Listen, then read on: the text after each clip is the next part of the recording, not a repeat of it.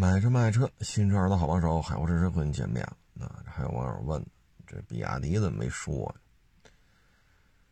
哎呀，这比亚迪买卖这么好，这怎么说呢？它跟长安不一样，长安呢属于外销的量少了点新能源的量也少了点油车啊，在国内销售的油车。使得整个长安汽车销量当中占比啊偏高。比亚迪呢跟长安应该说是截然相反吧，它早就宣布停售纯油车了，啊，现在也生产那个带发动机的车，但是那都是新能源的，啊，发动机和电动机是一起工作的，啊，不是说纯靠油了。要么就是纯电的，比亚迪出口的量呢也很高，啊，所以它跟长安现状其实两种不同的状态。按照现在这个趋势，如果没有大的变化啊，说政策又又出现一百八十度的这种大拐弯啊，如果没有这种情况之下，长安这种汽车。这种新能源和纯油，国内和出口，这种结构，应该说有一定的风险啊。比亚迪这个呢，呵 呵主要的问题就是，它现在海外这个运作能量，跟它海外的销量，在这之间能不能达成共识？因为出口量很多。还一个呢，就是比亚迪，你看现在都开始，我记不清是造船是买船了啊，反正他要弄那滚装船。滚装船呢，就是装汽车的，啊，一般大的呢就是六千个车位、七千个车位、七千五百个车位，大的基本上就到这个份上，就这一艘船能拉这么多。还有一个呢，纯电车就带动力电池的这些车啊，它的海运。跟烧油的车海运要求不一样，所以比亚迪呢，他自己我这确实没记住是自己造还是自己委托船厂下订单，然后船的运营、船的产权都归自己。具体哪一种我没记住，但是他肯定要自己要弄船队，自己弄船队呢，这些新能源汽车海运的话呢，我有专门运新能源汽车的船，我不再听你们这儿叨逼叨叨逼叨了，我自己干。这个比亚迪是有这种调性的，啊，比亚迪这个企业在这方面还是挺，呃，这事儿他干得出来啊。想当年开一模具好几百万，啊，十几年前、二十年前，那比亚迪一看挣点行啊，买个模具厂自己开发模具。车载空调供应商嫌人卖的贵，自己开发车载空调。ESP 博士要价太高。比亚迪不干了，自己研发 ESP，研制出来了。结果博士登门啊，说你这个研发成本是多少？我永远按照研发成本卖给你，你千万别把它投产。所以比亚迪呢有这个思维习惯啊，他有这个思维习惯。嗯，包括芯片，原来说。芯片那个公司就比亚迪的芯片的这个公司需要上市，后来比亚迪说这事儿可能要暂缓了，不上市，啊，为什么呢？芯片是一个战略资源，啊，我一旦上市了，嗯，谁来买我这个股票，我其实是不可控的。那一旦说人家成为了二号股东、三号股东，那人家对于这芯片产能的分配是有话语权的。而现在比亚迪的产量增幅这么高，对于芯片的需求量也是很大的，所以比亚迪负责造芯片这个公司目前看要取消上市的这种规划。也就是说，芯片我想卖谁卖谁，我不需要听股东会议的这个这个这个说法啊。所以比亚迪现在动作也比较多，买船啊。把芯片制造团队相当于就是独资，啊独独资的这么个企业了，也不会跟别人分享这个股权，但是芯片呢是可以外销的，啊，所以比亚迪现在大概其实这么一情况。嗯，合作伙伴也很多，丰田、奔驰。我现在特好奇，腾势 D 九，这跟奔驰有没有关系？因为腾势这个企业，一零年是一一年就成立了，是奔驰和比亚迪合作。我好像是记得奔驰、腾势这一块好像奔驰退出去了，但是。比较忙，也没顾得上去查资料，也不晓得腾势 D 九卖这么火，对于奔驰来讲有什么感受啊？现在奔驰的电动汽车卖的这么惨，我也不知道奔驰这些大领导怎么来评价，说十几年前就跟比亚迪合着干电动汽车，啊，我也不知道他们现在怎么来回顾这段历史，可以说是起了个大早，赶了个晚集。啊比亚迪现在出口量很大，然后又收购，是福特在欧洲还是通用在欧洲啊收购人家工厂在德国啊？这相当于反攻了！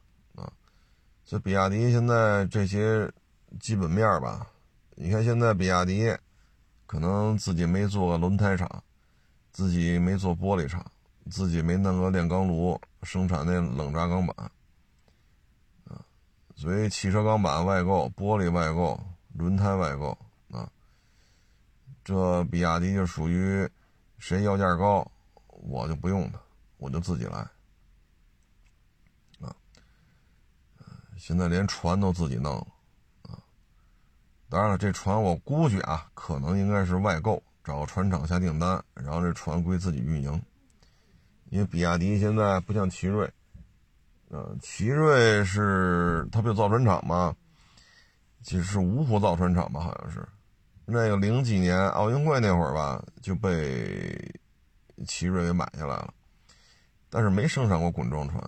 主要是零几年那会儿火了一阵子，然后就走向低迷。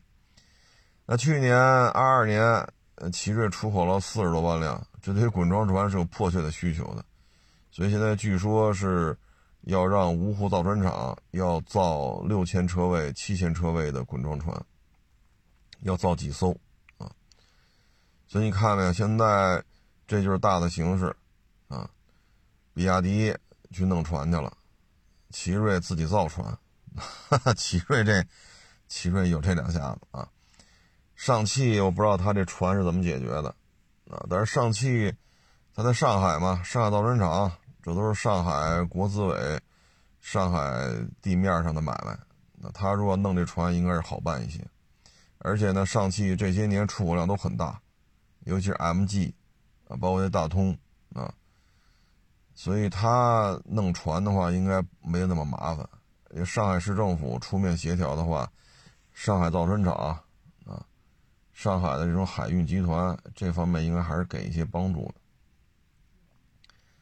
那比亚迪呢？现在芯片是挣钱的，卖车挣钱，给别人委托开发代工设计也挣钱，卖电池还挣钱，啊，然后这要弄船，啊，船呢不挣钱，但是船呢属于提高生产效率、降低运营成本，所以现在比亚迪就已经进入一个大型托拉斯的状态了。比亚迪呢就有点丰田帝国的那个意思，丰田帝国呢。是啥意思呢？你看，火花塞、电动线圈、自动变速箱、轮胎啊、刹车等等等等等等等等啊，包括一些电器插头，这些零配件小巨人，丰田都要控股啊，就跟爱信自动变速箱似的啊。如果传祺 GS 八威胁到汉兰达的销量，那丰田就可以直接让爱信断供，不卖给你爱信自动变速箱。这就是丰田商业帝国。我通过卖零配件，我能挣钱；我也能通过卖零配件来控制竞争对手。这就是丰田商业帝国。他为什么着急啊？这么高的盈利，对吧？这么大的这个这种市场的这种潜力啊！一旦进入电动化，他的商业帝国就废了啊，它的商业帝国就废了。你说电动汽车谁还需要火花塞啊？啊，电动汽车还需要电火线圈吗？爱信六 AT、爱信八 AT，电动汽车也用不上啊，啊，这物理结构 对不上，这都。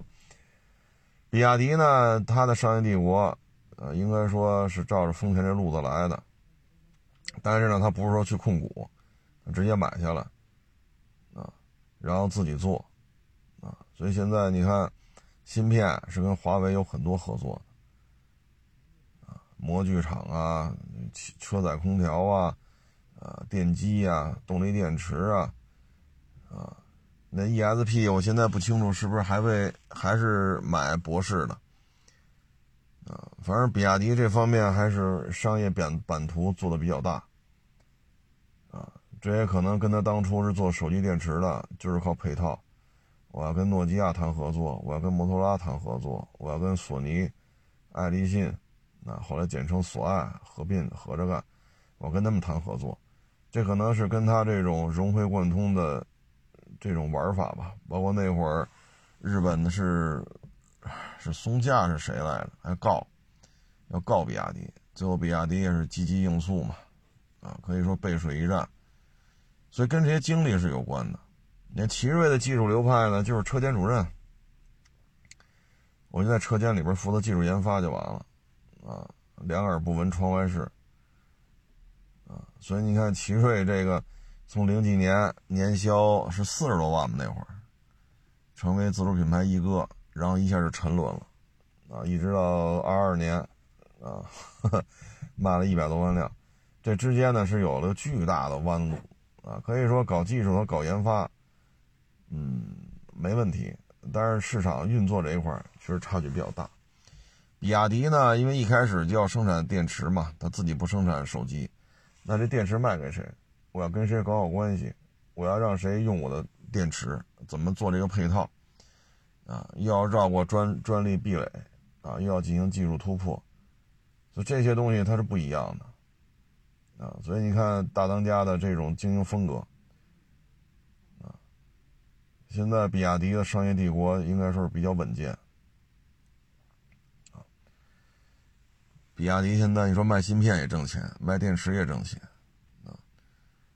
所以现在它呢主要就是解决一些问题吧，因为萝卜卖快了不洗泥嘛，啊，你的这种售后服务保障体系，你的车辆这种设计啊，你的车辆的路试等等等等，你相关的这些产能，就是你相关环节，就汽车从设计到生产到售后服务。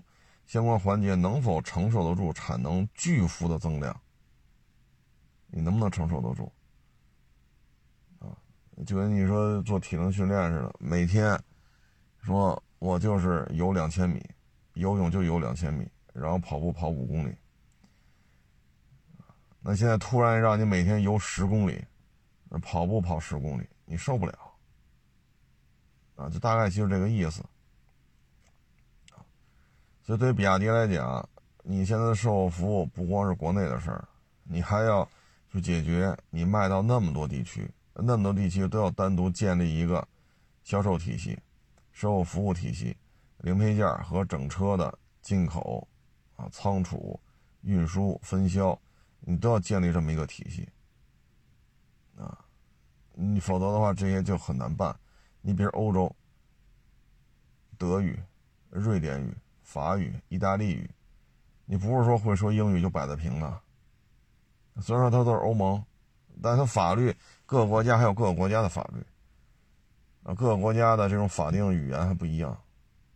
那你说在欧洲，你这一个你是海港运输的话，你在港口附近大型的车辆集散中心、零配件的这种备件库，港口肯定有港口的大库，然后各个地区、各个国家。还要建立一个国家的备件库，啊，当然，如果国家比较小，你可以几个国家建一个库，啊，可能几个国家加一块一两千万人，那是可以的。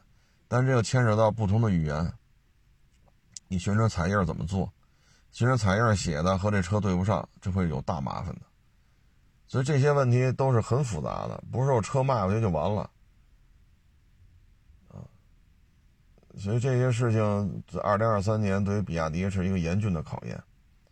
就像咱们国家海军似的，过去好家伙，像零几年，那驱逐舰一年也下水不了几艘啊，有几年驱逐舰一艘都没造啊。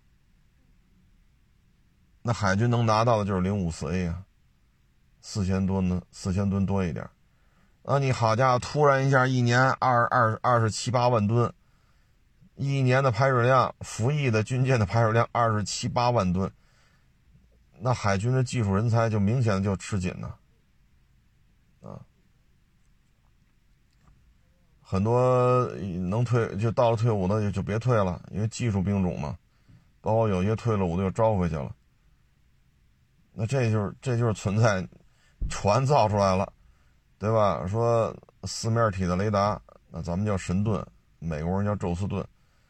说神盾舰有了，垂发的远程防空导弹有了，啊，大吨位的驱逐舰也有了，包括零七幺啊、零七五。那人呢？那么大个一军舰，也不是说找找仨人、找俩人就玩得转的。尤其是像这零七五，好家伙，四万多吨。你来一个班的战士，你玩不转呢。这三十多架直升机，然后四万吨的这么一艘船，你没有一两千人，这艘军舰发挥不了效力。你没有一两千人，这艘军舰发挥不了它最初设计的时候这个作战威力。这对于比亚迪来讲也存在这样。啊，今年应该说又要高速增长，抢占市场份额。又要给这些友商签了合同的，是供货也好，是代工也好，是设计也好，还要大幅度的开疆拓土，同时还要应对价格战，啊，包括像过去我们那会儿传电脑，海龙大厦传电脑，三洋，对吧？奔腾，啊，那会儿四八六、五八六，赛扬，啊，还有 AMD 芯片呢，啊。你像那不都传电脑吗？你像这种技术升级，在那会儿十八个月一换代嘛。那你现在电池也好，电机也好，车机系统也好，也是更新换代非常快，电池的密度啊。那这些对于比亚迪来讲，它也要正常去做，其实压力也是蛮大的。说白了，你需要大量的技术人才，没有大量技术人才，这事儿也办不了。啊这些对于比亚迪来讲都是压力，还有一个呢就是高端化。现在像腾势 D 九卖了三四十万，其实这价格空间已经相当可以了。塞纳 GL 八也不就是三四十万嘛，啊，你说那别克世纪，好家伙，那玩意儿跟三三四十万的 GL 八有多大区别？对吧？你说塞纳不也就三四十万？所以在这种情况之下。你腾势 D 九其实这个价位已经可以了，现在又要搞仰望，说百万级硬派越野车，你这个都得看呀，因为你卖的太好了，友商合作归合作，但其实也巴不得他出事儿，因为市场份额就这么大，你一人吃走那么多，对吧？就原来咱说那个缤智 XRV，二一年三十七八万。去年就变成二十万，而锋兰达和卡罗拉锐放正好卖了十七万，那也就是说，就三十七八万小型 SUV 的量，你本田变成二十万了，那十七万就被丰田切走了，市场份额就这么大，你说本田能不着急吗？同样，比亚迪卖的多，那友商也不干呢，那就巴不得你出点事儿，对吧？您这。好家伙，您随随便便一个电动汽车就卖个二三十万、十几万，那可能我们这一个集团一年新能源汽车才卖十几万，那人家也有人家的想法啊，所以人怕人怕出名啊，枪打出头鸟，肯定也有很多啊盯着比亚迪呢。但是总体看吧，基本盘还是比较稳健的。现在这命名体系，嗯，海洋系列，啊，这个动物序列，啊，反正都是都是都是跟海有关系的，护卫舰呀、驱逐舰呀、海豚呐，啊什么，这又是新的一套玩法了，不像过去比亚迪宋、比亚迪唐、元、汉啊，还算可以，最起码比长城的命名体系要简化一点啊，嗯，目前看就自己别犯错误吧，比亚迪自己不犯错误。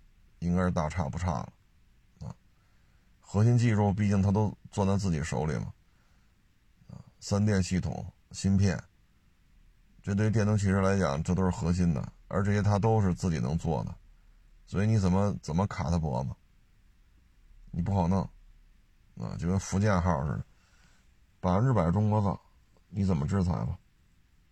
啊，你说你怎么制裁？啊，你说歼二零你制裁？这玩意儿歼二零全是中国造的，你怎么制裁？包括出口那歼十 P，就是巴基斯坦版本的，那玩意儿全是中国造的。你说巴基斯坦空军非要挂别的国家导弹，那是他自己的选择，对吧？我们有全套的武器，这飞机上每颗螺丝都是中国产的，从发动机到雷达，从航电。到这种气动外形设计，从多功能屏显仪表到这座舱盖，都是自己生产的，所以怎么制裁？比亚迪现在就是就有这个底气，我不需要外购，啊，不需要外购，嗯，但是主要的难度，主要的问题就在于销量增幅太快。增幅快到一定程度之后，人跟得上跟不上，啊，你说我北京原来三家店，我现在买卖好了，开到六家，哎，我买卖又好了，我开到九家，你可以在这三家店里稀稀释一下老员工的比例，分到新的三家店，然后再过一年再稀释出一点了，再去那新增的三家店，从三家变六家，六家变变九家，但你国外怎么解决呀？你说北京有三家店，扩到九家店，我把这九家店抽点人派到德国去，对吧？派到巴西去，你派过去，他也存在一问题：你会说巴西的话吗？你会说德国话吗？所以给你派到比利时去，比利时你你是看得懂人文字啊，还是会说人的语言啊？这还是问题！你还得配大量的翻译，那你不能一个四 S 店弄。员工多少，翻译多少，这这也没法弄啊。其实对于他来讲，主要就是这些问题啊。但是总得往前走嘛，啊，比亚迪做到今天这份上，还是可以的。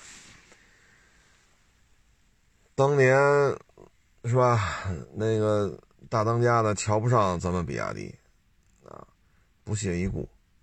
那现在呢？其实从产能上来讲，比亚迪并不比大老美的电动汽车，并不比它产量差多少。再一个呢，你说全面自制，这个也是硬气的地方啊。你说特斯拉它能做到全部自制吗？做不到，只能说百分之九十大、九十六、九十七、九十八，大概其实这么个比例，都是中国电动汽车产业链给它提供的。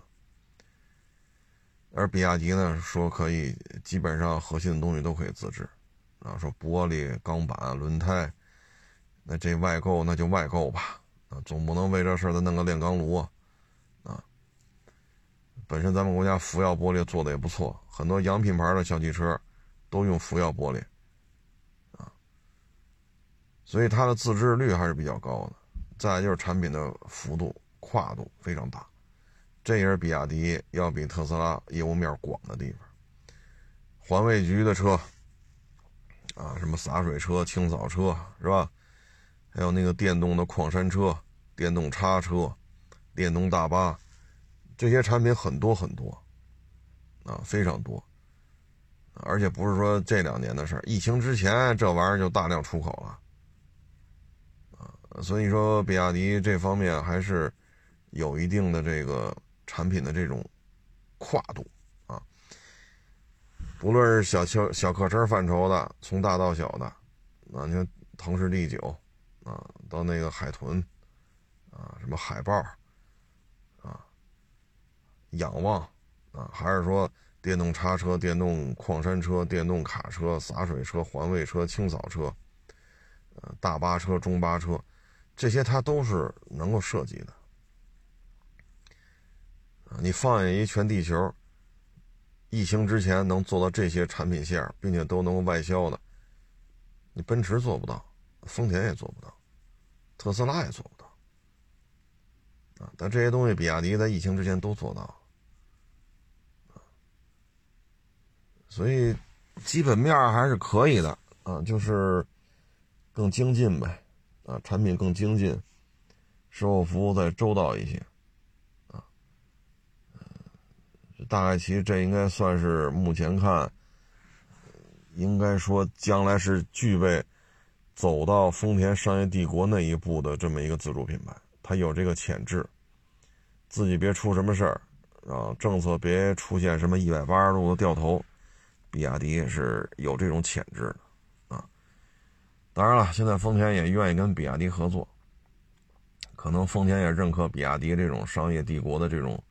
建设的这种思路吧，啊，嗯，二零二三吧，我觉得主要就是人的问题，把人的问题控制好，别出什么人方面的问题，然后产品进一步精进，啊，就 OK 了，啊，天天骂大街没用，啊，你说这个落后，他说那个不靠谱，然后这个说自己五百万最好，那个说自己五十万最好。这个骂买油车的是傻叉，那个骂买油车的是笨蛋，没有必要，没有必要啊！你至于说比亚迪现在这个网络评价呀，哎，你像我在网上啊，有的网友呢三天两头骂比亚迪，有的网友呢天天夸比亚迪，啊，这人就这样，啊，这人就这样。所以你说好不好的就看成绩呗，是不是？你成绩好那就行呗，是吧？你说二三年卖的比二二年又多了不老少，德国那工厂也买下来了，是吧？然后这个四 S 店，海外的四 S 店，欧洲建了多少啊？南美建了多少，是吧？那这不就是好吗？你像造车新势力，这风评、舆论的掌控，那绝对厉害。人家这之前都是媒体的大当家的呀，人还不知道怎么操作流量呢。那你这哈撒泡尿，电路板烧了，一检查所有的插头不防水，那你说这怎么弄啊？这事儿，我操！啊。你说，哎，车里边啊，你说不见得都上车里撒尿去，但是保不齐你说车里边喝个水，一没拿住，这饮料瓶子洒了，这事儿都保不齐。包括我们有时候收车也是，这地板上有这个可乐的那个那个痕迹啊，有的是那个茶水啊洒了，那干了之后，那水印里边还有那个凝固了那个茶叶呢。有的是那酱油洒了，你一闻就是酱油味儿，啊，有的是色拉油洒了，这么收的车多了，那指不定什么洒了呢。也有狗在车里尿尿的，啊，闻那味儿都能闻出来。那他也没说烧电路板呢，啊，所以掌控网络这种舆论导向，嗨，这怎么说呢？人呐，总有说好的，也总有说不好，是不是？所以最终是看成绩。二三年比二二年又多卖几十万辆，那这就说明成绩还 OK 呗，是不是？只能这么说了。再一个，你说骂长城、骂比亚迪、骂吉利，包括摩托车也是，骂钱江、骂春风、骂豪爵啊、骂宗申、骂龙金，你骂来骂去。这是中国的企业，你说这车我可以不买，对吧？但你也不能说弄死他呀，你弄死他，咱就这么说，没有国内这些摩托车在这儿折腾，这些大贸摩托能接二连三的降价吗？对吗？说 CB 四百国产了，国产之后还要降价，没有自主品牌在这折腾，CB 四百国产之后它会降价吗？CB 四百会国产吗？我坚持进口不就完了吗？这利润都是我的。我一旦合资了，它为什么叫新大洲本田呀？它为什么叫五羊本田呀？这企业不是说本田百分之百控股的，原装进口对于本田来讲利润最大化。你现在改成新大洲本田、五羊本田，其实利润倒不是最大化，只不过没办法，又要增加销量，又降不下成本来，那只能转到新大洲和五羊去。所以你骂之前得考虑到他们所付出的这些心血啊！你可以不买春风，不买豪爵，不买宗申，不买龙鑫，不买钱江，对吧？也不买凯越，你就买本田，你就买杜卡迪。但是你别忘了中排量或者公升级以下这些摩托车纷纷降价，必须要感谢自主品牌。你包括特斯拉卖了二十一二万。你能说这里边没有比亚迪，没有这个欧拉，没有极客，没有造车新势力的功劳吗？有，没有他们，特斯拉有必要这么降吗？假如说中国没有电动汽车，就特斯拉来了，他会这么卖到这个价钱吗？说造车新势力不成熟，啊，入市的时间不够，这都是客观存在的。但是呢，他们的出现呢？确实也是带动了中国电动汽车的发展，这是第一波，把这个市造起来了。第二波就是特斯拉跑这降价了，把这些靠吃补助啊，啊这个那个呀，把这些企业给弄得够呛。所以现在还在舞台中央的，那都是真心想干电动汽车的，不是靠骗补过日子的，啊，所以这个逻辑关系大家得得搞清楚，啊。这逻辑关系得搞清楚，有不足该骂也得骂，呃，但是你不能说抱着一个让他关门你包括坦克三百，说一年卖十万辆，坦克三百的出现，我就问一一个事儿，就是进藏川藏线、青藏线，这是最主要的啊，咱不说新藏和滇藏了，就是川藏和青藏，过去就是牛头车的天下。那为什么现在大量的坦克在那里出现，挂着全国各地的牌照？坦克三百的出现，让普拉多现在港口的销量就是下来了，包括帕杰罗的销量也下来了。为什么？都是去那玩都是干糙活，二十小几万包牌就能买个顶配，我何必花六十万买个普拉多四点零呢？有人买吗？还有，陆巡也好，普拉多四还有人买。但是坦克三百分割了他们不少订单，特别像普拉多二七、帕杰罗 V 九三、V 九七这些车跟坦克三百放一块那性价比谁高啊？对吧？你可以不买坦克三百，我就认普拉多，这也没毛病啊，因为买这个也不犯法，买那个也不犯法啊。但是他们的出现确实降低了这个车型的门槛，这一点你是不能否认的啊。包括比亚迪也是。现在实际上，中国电动汽车产业链以比亚迪这是主机厂，宁德时代是动力电池厂，以他们为代表，实际上是拿捏住了欧美乃至其他一些地区电动汽车的命脉。你包括雷诺要买吉利的那个电动车平台，电动车平台，你包括波兰那个也要买咱们电动汽车，然后他去挂着标，他去卖。这种技术渗透。实际上，现在就到什么程度？你看，汽车主机厂的营收当中有一项叫技术营收。技术营收呢，并不是说卖一车挣多少钱，对吧？说这这这车电动汽车不换机油了，但电动汽车得换刹车油吧，得换刹车片吧，得换空调滤芯吧。那我这个就属于售后服务的收入。技术营收。就是我这项技术卖给你了，你得给我多少钱？现在自主品牌，吉利也好，比亚迪也好，他们他们在海外实际上是有技术营收这一项的，啊，这是好事儿，这是好事儿。但是你说摩托车也好，造车新势力也好，说都能活到五年以后吗？这可判断不了，啊，这可判断不了。我们只能说自主品牌做大了，做强了，折腾来折腾去，折腾的老外苦不堪言。你像丰田汉兰达，好家伙，这投诉第一名，什么原因啊？车机系统，哎呦我去！这就是什么呢？自主品牌玩车机系统玩的一门灵，像丰田这样的，包括你之前看见三菱 L 二百，你看那内饰那中控，三菱 L 二百有他妈什么车机系统啊？不就一收音机吗？我操！那现在丰田这汉兰达二点五混动，它的车机系统肯定比三菱 L 二百高了很多，但是中国消费者不买单，不买账啊，反应速度慢。啊，什么 CarPlay 啊，什么人机互联，这那互联网 APP 是吧？你玩不转呀，玩不转就挨骂呀。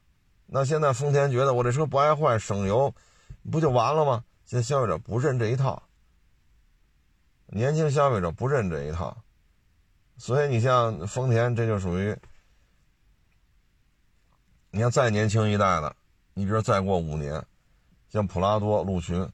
他们，你看现在坦克三百和五百那个车机系统，你看那个屏，你看那内饰，就现在这 L C 三百，就现在的普拉多四点零，如果再过几年啊，三年到五年，新成长起来的这一批二十二三岁、二十三四岁的这些年轻人，他们还认吗？啊，他们对于丰田，但是你说我这车可靠啊，我说不爱坏啊。对啊，我在高原，在新疆、西藏、青海什么，啊，我我我这车一跑跑四五十万公里没毛病。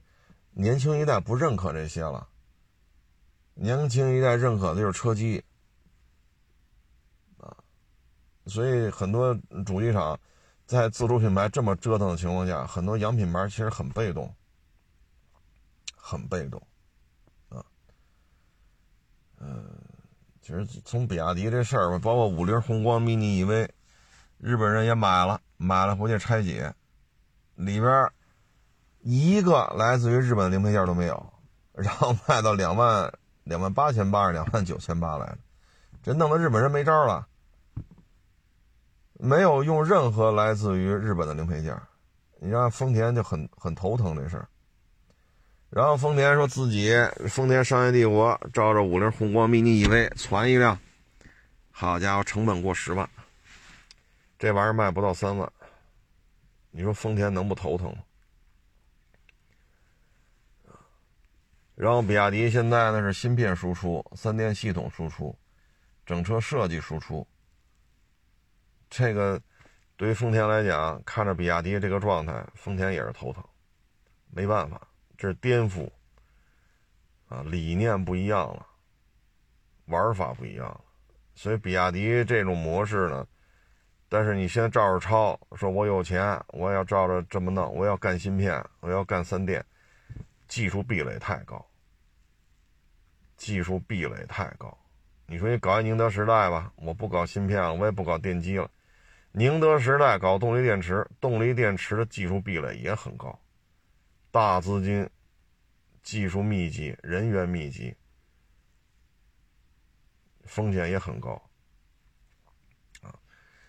所以，比亚迪这种玩法吧，应该说让很多洋品牌也是没有什么招架之力。所以你看，EQC 卖二十四，哎，你说咋整啊？你这个。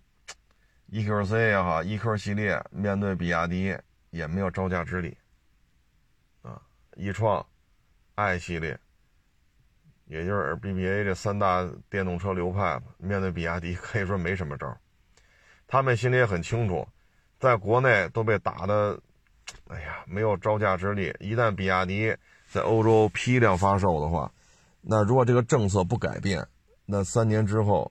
BBA 在欧洲可能日子就很难过了，啊，日子很难过，所以你看 BBA 也着急，丰田也着急，骂大街，最后丰田张楠都靠边站了。哎，至于比亚迪能走多远呀，咱也不好说。啊，它的技术流派呢，跟奇瑞不一样，它起家呢就是东拆西借，求爷爷告奶奶，进入人家的配套体系，所以他比亚迪在手机电池这块才活下来。啊，而奇瑞大当家呢，就是车间主任嘛，因为吃喝不愁，我就在我这车间里把这技术搞好就完了。德国人技术标准是什么？日本人的技术标准是什么？我们应该怎么去，对吧？扬威中用，我要搞安安静静搞技术就行。所以市场营销，奇瑞还是偏弱的，还是偏弱的啊。嗯，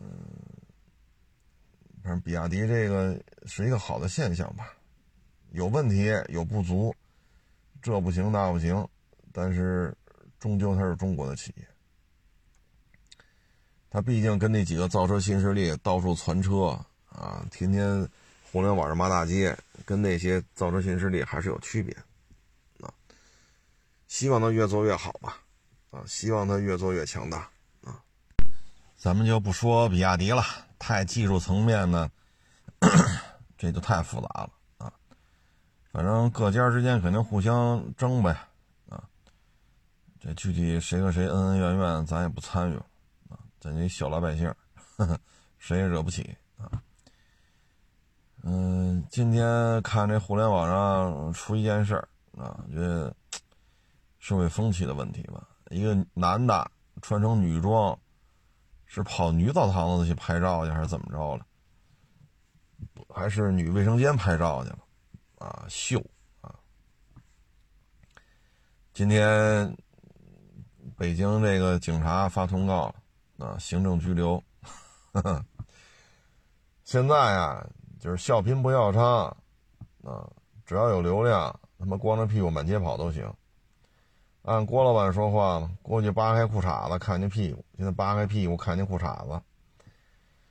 这种事儿啊，我觉得要是倒根儿啊，得从港台还有那个棒子的呃电视剧说起，就是狗血剧情啊。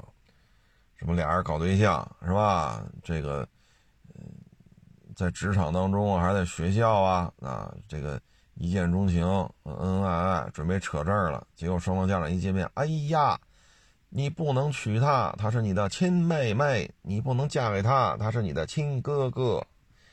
可以说，二十年前，二十多年前，港台剧和思密达这棒子剧，胡说八道，啊。可以说，对于年轻一代的婚恋婚恋观，也产生了很多负面影响。前两天呢，就是春节假期期间，我看了一个《刀锋一九三七》，孙红雷演的，那叫寇世勋吧？那个、那个、那个台湾的演员是叫寇世勋吧？那女的呢，是那个许仙里边那个扮演者，那个女的啊。我一看名角啊，我操，看看吧。又是他妈的，最后是抗日的。我说这咱看看，是不是？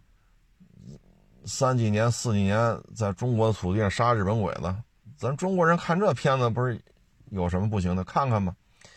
头几集还凑合，看到最后，哎呦我去！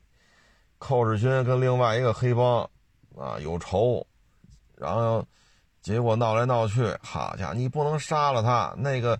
黑帮头子的闺女是你的亲生闺女，哎呦我去！然后黑帮老大的这个就是许仙，不是他的相当于女朋友嘛？最后跟孙红雷搅和在一块儿去。然后孙红雷这个法定妻子呢，又是地下党的媳妇儿，哎呦我去！我说你妈，咱杀鬼子就杀鬼子，这他妈港台片这套神剧啊，这个。就这点破事儿啊，唉，我真是没法说他们。可以说，这种社会风气，尤其是婚恋观这样，瞎他妈搞，跟港台片棒子剧瞎他妈拍有直接的关系啊！你说上海的时候，青帮啊，什么地下党啊，然后后来日本人打过来，最后。说黑社会也好，青帮也好，然后跟共产党，然后怎么怎么着，一起联手抗日，都是中国人嘛，把日本鬼子赶出去。这这事儿很多，你随便拍，有的是这种这种英雄事迹，最后他妈愣给弄成这样。而且那片子吧，我跟你说吧，港台的片子为什么在那咱们这边逐渐边缘化了？那么冗长的这个台词，就小说怎么写的，你就得一个字不差念出来，节奏太他妈慢了，我操，对吧？虽然说。现在不让打架了，但你妈小时候打架哪有这么复杂呀？这就好比说两拨打架，对吧？我操，你拿板砖，我拿棍子，咱俩打架之前各念唐诗三百首。我操，这节奏看的我都想把电视砸了。打呀，你倒是磨磨唧唧，磨磨唧唧，还当黑社会。哎呦我去，看的我真是，这个这个就这个港台，你看完那个你就明白了，为什么港台的这些。这些这些演员在咱们这边不爱用他，就是琼瑶那种风格，痕迹太重。你看完那片子，你你耐心看，我真是一开始看还挺高兴，看了几集我觉得不对劲，后来我就不看了。啊，就那个那个。那个走位，哎呀，这个内心复杂的这种情绪变化，就一个字一个字说出来。然后你这么走位，我这么走位，然后不同的机位，哎呦我去，我说打呀，我操，我都急了，恨不得把电视给他砸了。这个，然后就他妈纯扯淡。那每个男的都有自己媳妇儿或者女朋友，然后又非得跟别人的媳妇儿有一腿，每个人都这样。我说这他妈都什么呀？这都是。可以说，现在社会风气弄得乱七八糟，跟这些伦理胡侃剧有一定的关系啊。这帮老戏骨现在说没人愿意找他们拍片我觉得就是这个，就这个这种影视剧的这种节奏感啊啊！我有时候更愿意看什么《大刀大刀记》呀，《武工队传奇》呀。什么双枪李向阳啊，啊，呃，什么那个太行山什么玩意儿《吕梁英雄传》，我还更愿意看这个，最起码这节奏还快点啊。所以这社会风气啊，跟他妈这也有关系啊。你包括这个现在短视频平台充斥着这种平台，就公开的扶持这种人。公开的扶持这种人，啊，包括之前那什么地道地道地道，这你妈北京人说话是这样吗？啊，平台不管啊，我平台才不操心说北京的语言文化、北京的饮食文化被糟蹋了，人家不管，人要的就是流量。那你说这平台这些管事的哪个不是中国国籍啊？对吧？那你最后干的都都是他妈什么事儿啊？就这样了，还还天天的还守夜呢。你包括短视频平台找我，你也拍点那什么什么什么什么什么。我说他那收车视频他妈不是假的呀，你看不出那是假的。他是假的又怎么了？我说您的意思我也得拍假的呗？有人看呀。这是平台的工作人员亲口跟我说的。你这就是现在的社会风气。所以你说你大老爷们儿，你非得穿成女装，我忘了是跑女澡堂子还是跑女厕所去拍照拍视频，啊，这个那搔首弄姿，拘了，警察直接给他抓了，拘留了。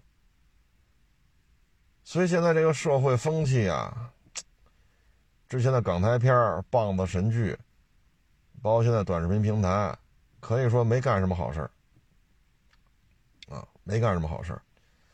你看《刀锋一九三七》就是嘛。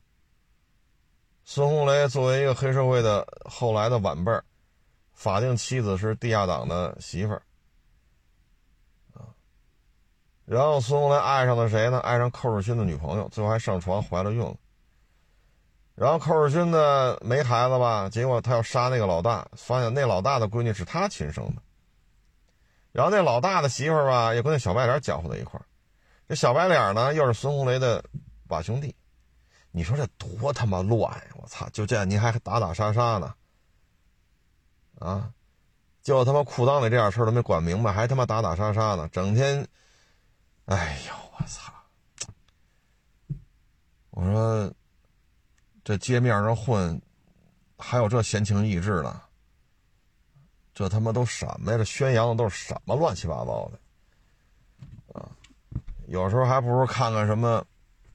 双枪李向阳，啊，双枪李向阳之什么杀松井，啊，什么太行，太行武工大队，啊，敌后武工队，武工队传奇，铁血武工队，大刀记，啊，还不如看看这个呢，还那天那个是孙兴演那个什么俺爹是卧底，还不如看看这个呢。哪儿他妈这么乱呀！我操，就可以说这些影视剧，对于年轻一代，他们的婚恋观，应该说产生了巨大的冲击，啊，唉，你说干点什么不好？你包括前两天那那女的，啊，你不愿意跟人家有进一步的接触，你何必用人化妆品呢？你何必俩人手拉手还拍一些照片呢？你这玩意儿都干什么呢？对吧？二十出头小姑娘，人生地不熟，你就跟人手拉手，接受人家的馈赠，还什么穿的服装，一看还都是一套一套的。你没考虑过这些意味着什么吗？包括现在相亲去，你得给我三万零花钱，你得买二百平米的房子，你得落我的名儿。我操，我这。咱们国家的传统不是艰苦奋斗吗？咱们国家的传统不就是认认真真工作吗？勤奋勤劳。这怎么他妈现在社会风气就成这个了？这要我说，不都是不劳而获吗？对吗？都是不劳而获。你说一小女孩，你骑摩托车到一陌生的城市，人愿意招待你，尽量别。让人家掏钱，说咱就吃了这一顿，咱吃了，说几个摩托行，A A 制，对吧？A A 制，咱别就白吃白喝，这可不行啊！包括买化妆品，什么情况下要人家化妆品啊？你认识人家吗？你们认识才几天呢？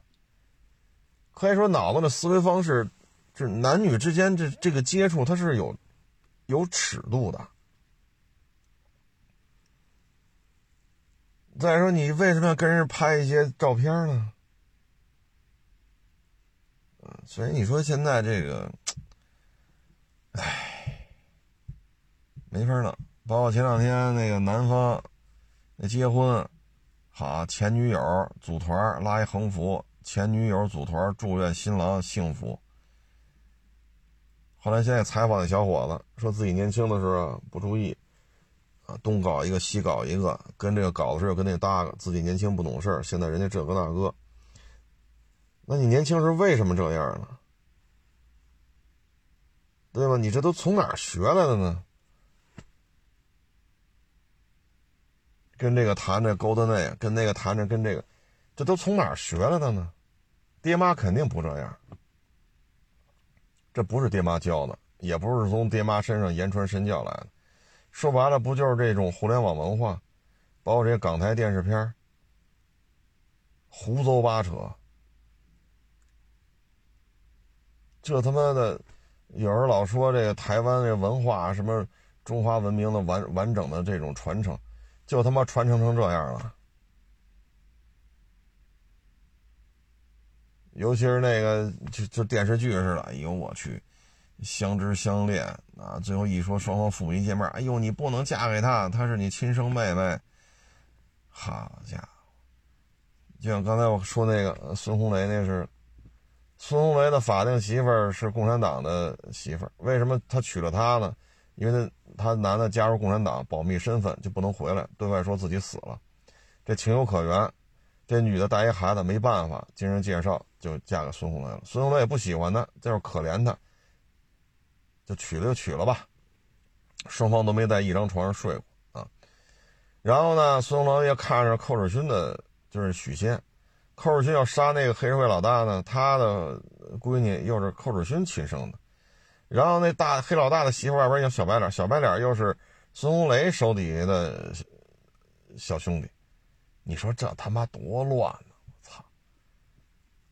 就这，哎呀，这黑社会还还，这黑社会都能都不复杂吗？这个黑社会的主营业务是什么呀？主营业务睡别人家媳妇儿，那他妈不叫黑社会了啊！这这他妈整个就是，哎呀，你说那黄金荣啊，就就当年上海滩三十年代四十年代初那几大黑社会大佬。那有他妈的功夫搞这事儿吗？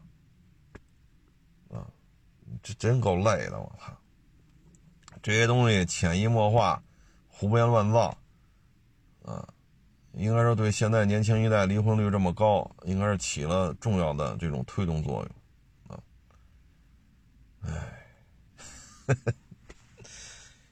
行了，不多聊了啊，不论是摩托车。民营的摩托车、国营的摩托车，啊，纯自主品牌的还是仰仗，比如豪爵啊，你不能说它跟铃木没关系啊，还是说海外收购，像钱江啊收了倍耐力啊，春风跟 KTM 合作，还是说像龙勋这样的宝马代工，那个是什么来着？奥奥古斯塔还是什么来着？对吧？然后又本田的照着来啊，什么雅马哈发动机也照着来。还是说像汽车造车新势力魏小李，还是像比亚迪，啊，还是像欧拉呀、极氪零零幺啊，啊，我们也都希望越做越好吧。但是呢，在历史的长河当中，终究有一些企业会 say goodbye，啊，但是留下来的肯定都是基因最为强大的，啊，希望他们越做越好吧。如果这个理解不了呢，你可以看那些部队大院的子弟，为什么他们？呼风唤雨，他们确实有能力，要么演技好，要么导演做得好，要么口才好，要么剧本好。为什么他们是这么是吧？你得想，说有的二几年就参加革命，有的三几年参加革命，有的四几年参加革命。说一个连一百三四十人，一个冲锋还活着的就五六十人了，再一冲锋就剩十个八个了。这种仗，有的长征之前就开始打，一直打到朝鲜战争。他能活下来，你能说他是蒙的吗？那绝对是有丰富的作战经验，而且确实是有天赋。啊，你说打一场仗你蒙的，打十场仗你蒙的，从他妈长征之前一直打到解放战争，打到抗美援朝，到五几年授衔的时候他还活着。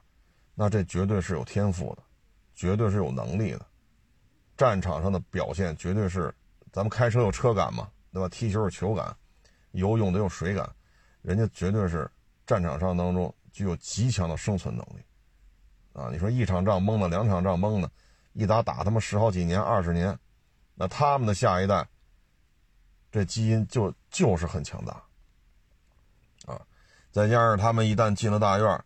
那可能都是天南海北的，啊，你可是几纵的，他是几野的啊？第几野战军，第几纵队，都是身经百战，啊，可能三几年你在西南啊打，啊，三几年他可能在南方打，这三几年可能在东北打，啊，都是打日本鬼子啊，然后打国民党，最后抗美援朝这个那，这些人能活下来，他们的基因就是很强大，那他们下一代自然也是基因强大。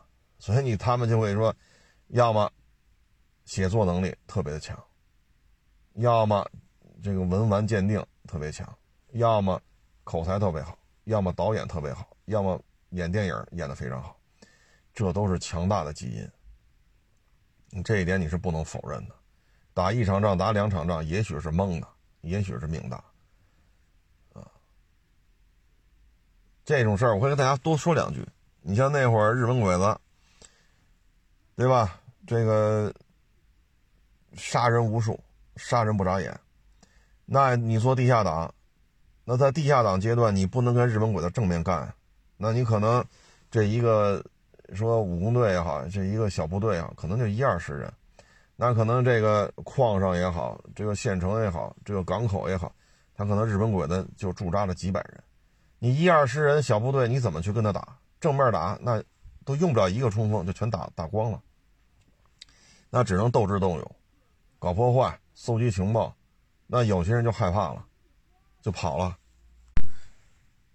所以呢，我们希望吧，这些自主品牌啊，摩托车也好，电动汽车也好。在如此竞争激烈的中国车市当中，说能活下来，啊，说再过五年，啊，再过十年，它依然做得很好，那真的就是很强大了。因为中国汽车市场实在是太内卷了，像本田这样的摩托车的江湖一哥，全地球啊公认的江湖一哥，在中国市场不得不从幺九零到飞双，不得不调价。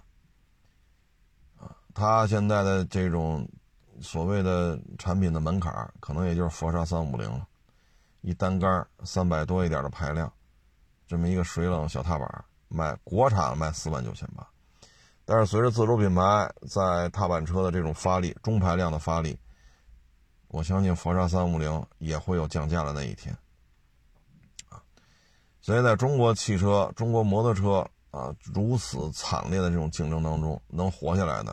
一定都是很强大的。